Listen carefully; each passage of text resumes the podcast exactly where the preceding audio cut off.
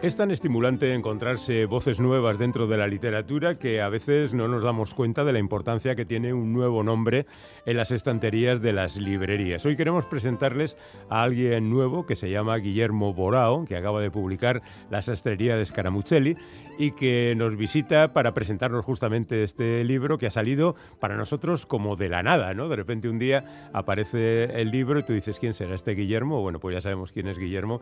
Está aquí con nosotros. Hola Guillermo, ¿qué tal? ¿Cómo estás? ¿Qué tal, Félix? Encantado de estar aquí. Bueno, eh, ¿de dónde sales? Porque yo digo que un día me aparece el libro en el típico paquete que te envían las editoriales y dices, ¿quién es Guillermo? Y, bueno, ¿quién es Guillermo? ¿Cómo, ¿Cómo se dedica a escribir? Bueno, aquí hay una historia para mí bonita detrás, ¿no?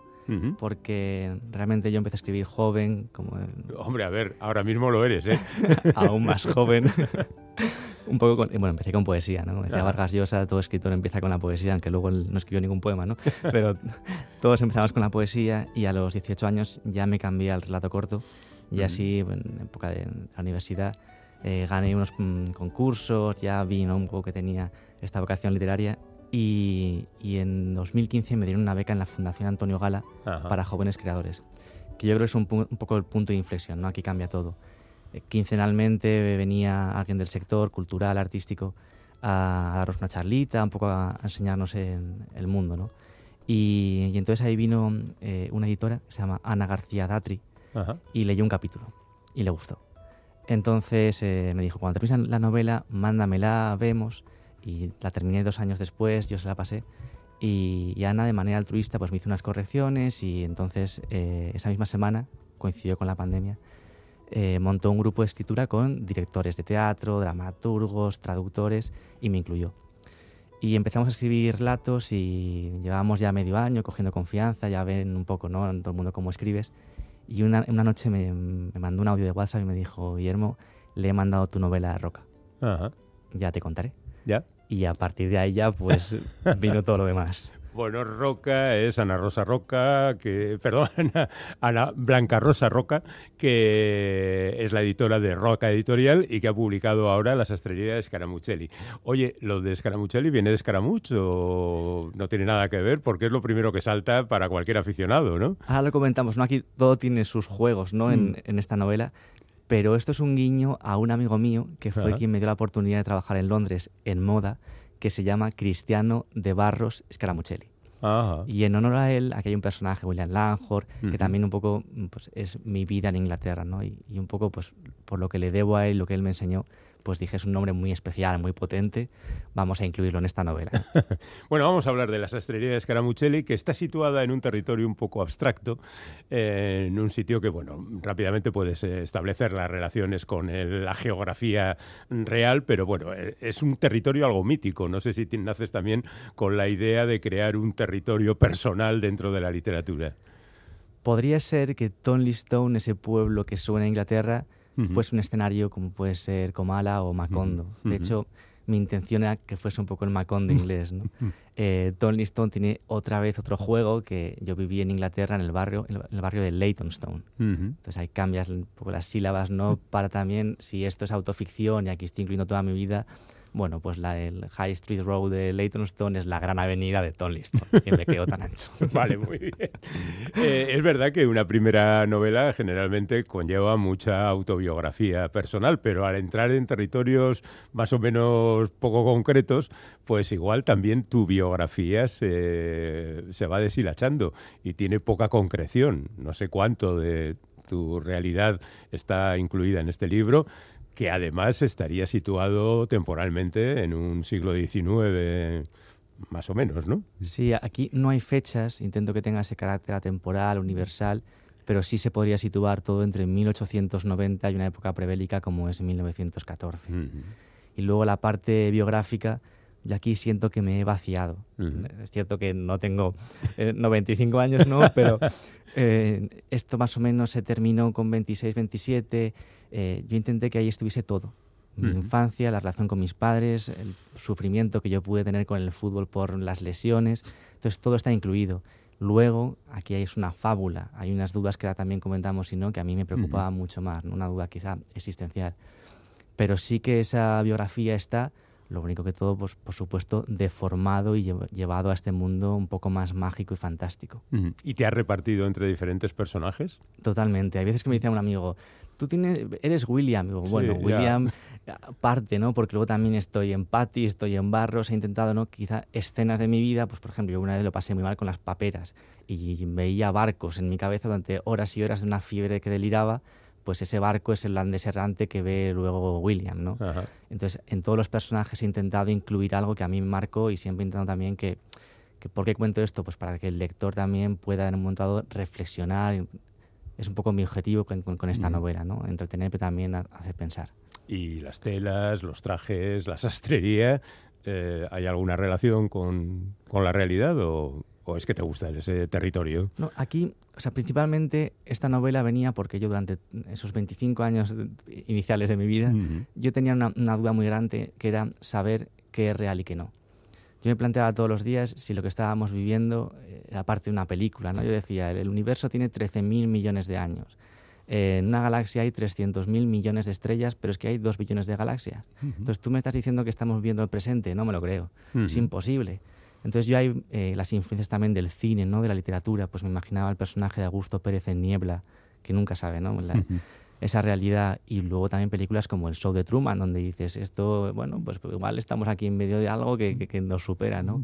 Incluso la, la, peonza de, mm, de origen. Entonces todo eso es lo que yo a mí me preocupa. decir, bueno, quiero escribir sobre mm, algo que digas, estamos viviendo la realidad y luego, en, eso para mí le faltaba, bueno, pues estamos aquí ya, vamos a hablar de la vida que nos ha tocado vivir, ¿no? Esta vida terrenal, circunstancial. Y eso fue un poco mi vida en Inglaterra, esta persona, eh, Barros Scaramuccelli, que a mí me dio la oportunidad de trabajar en moda en Inglaterra. Bueno, pues yo ahí también un sufrimiento de ver pues cómo lo que tú vestías te podía hacer eh, ser una persona pues de una clase social u otra, ¿no?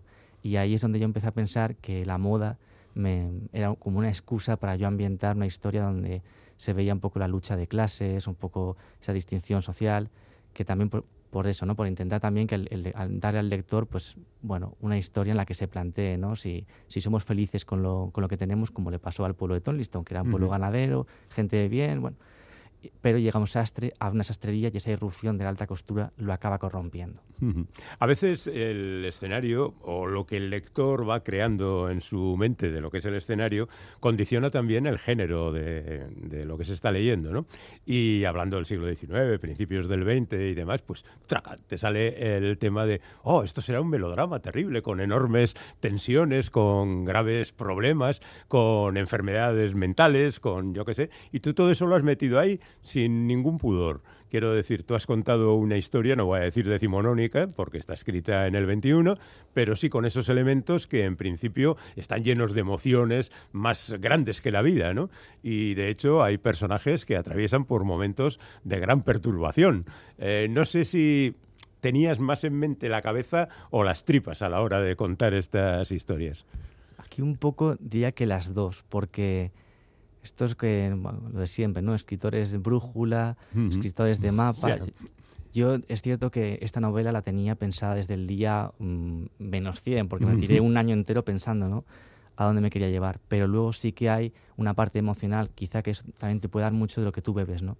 La literatura que yo he bebido es, es muy romántica y luego también hay un realismo mágico importante, ¿no? Entonces he intentado combinar eso, una parte muy racional, donde todo está muy estructurado, muy medido, cada frase intento que signifique algo, no hay una frase puesta por poner, ¿no?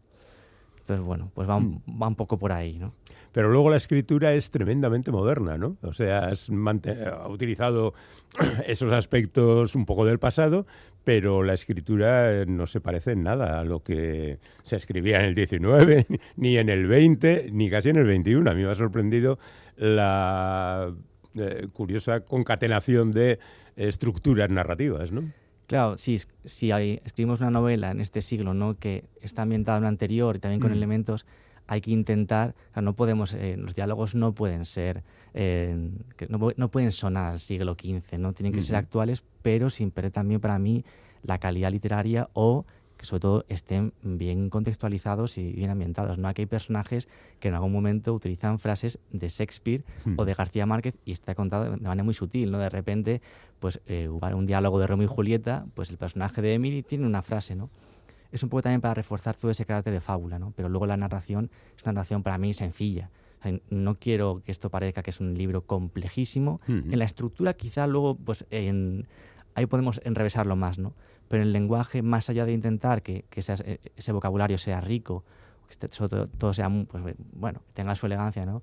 Tampoco quiero que eso retrase al lector en su lectura ni sea una lectura que no sea ágil. Mm, pero la estructura, ya digo, es más compleja de lo habitual. Quiero decir, tú empiezas con Barros Scaramuccelli eh, apareciendo y parece que por un momento va a ser el super protagonista, pero de repente te vas por los cerros del lugar este que has inventado y surgen otros personajes, surgen otras familias, surgen otro, otras historias. Y durante un tiempo te olvidas de Scaramuccelli, hasta que aparece luego más adelante. Quiero decir que tampoco es una estructura convencional, ¿no? Esto tiene un riesgo y claro, ya la novela ha salido y tú ya vas viendo un poco, ¿no? Los, los, lectores cómo lo reciben. Aquí mi intención era que llega Barros, un poco como en Juego de Tronos, ¿no? Y de repente en el capítulo eh, están los caminantes blancos y luego igual te pegas cinco temporadas donde no aparecen, ¿no? Entonces, es porque has sembrado eso, ¿no? Barros llega un poco como para eh, darle ese misterio, plantear la pregunta dramática, ¿quién es la persona que llega a tu vida ¿no? para cambiarlo todo? Pero luego, en cada capítulo lo que hago es presentar a un personaje a través de las historias del pasado, con William Langhorne, el que se supone que es protagonista. Entonces, si esto es una fábula, aquí podemos estar viviendo en un gran teatro, ¿no? el teatro de nuestra vida. Y en cada capítulo, sin decirlo en el título, que antes pues sí había correcciones, ¿no? que luego lo ponía, luego lo cambié, el sol lo que hace es el foco del teatro y va iluminando a cada personaje. Claro, esto el lector no lo ve y en un momento, pues si el lector no, no pues tiene esta novela y dice, bueno, esto será algo ligero, una, portada con un vestido bonito, ¿no? Y de repente te llevan a 50 páginas donde no transcurre ni un solo día y cada capítulo es un personaje nuevo, ¿no? Mm. Tiene su riesgo. De hecho, el alcalde en capítulo 3-4, Barros desaparece, como bien dices, ¿no? Mm. Y le dice, bueno, ¿le importa que le siga contando las historias de los habitantes? ¿Por qué? Porque yo mismo como autor me da cuenta que Barros ha desaparecido, intencionado, pero el lector tampoco le puedo decir, oye, que llevas 50 páginas ¿no? y este personaje tan importante no está. Entonces es ese guiño, ¿no? Y el sol los está siguiendo. Dice, mm. el sol eh, persiguiendo a los en esa acción a los protagonistas, ¿no? Entonces, bueno, ahí está ese, foco que los mm. va llevando por todos los sitios. Bueno, también el William Langhorne desaparece en otro momento determinado porque él se recluye porque le da la gana. bueno, quiero decir que la lectura de las estrellas de Scaramuccelli es siempre muy estimulante porque nunca sabes lo que te vas a encontrar al volver la página. Lo que sí descubre rápidamente es que los títulos de los capítulos son la frase final del capítulo, que es algo nada habitual tampoco porque como mucho suelen ser las primeras palabras del capítulo esto es un capricho, simplemente, supongo.